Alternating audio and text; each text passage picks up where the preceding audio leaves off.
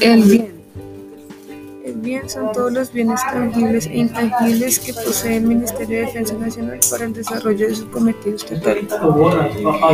Aquello que en sí mismo tiene el complemento de la perfección o lo que es objeto de la voluntad.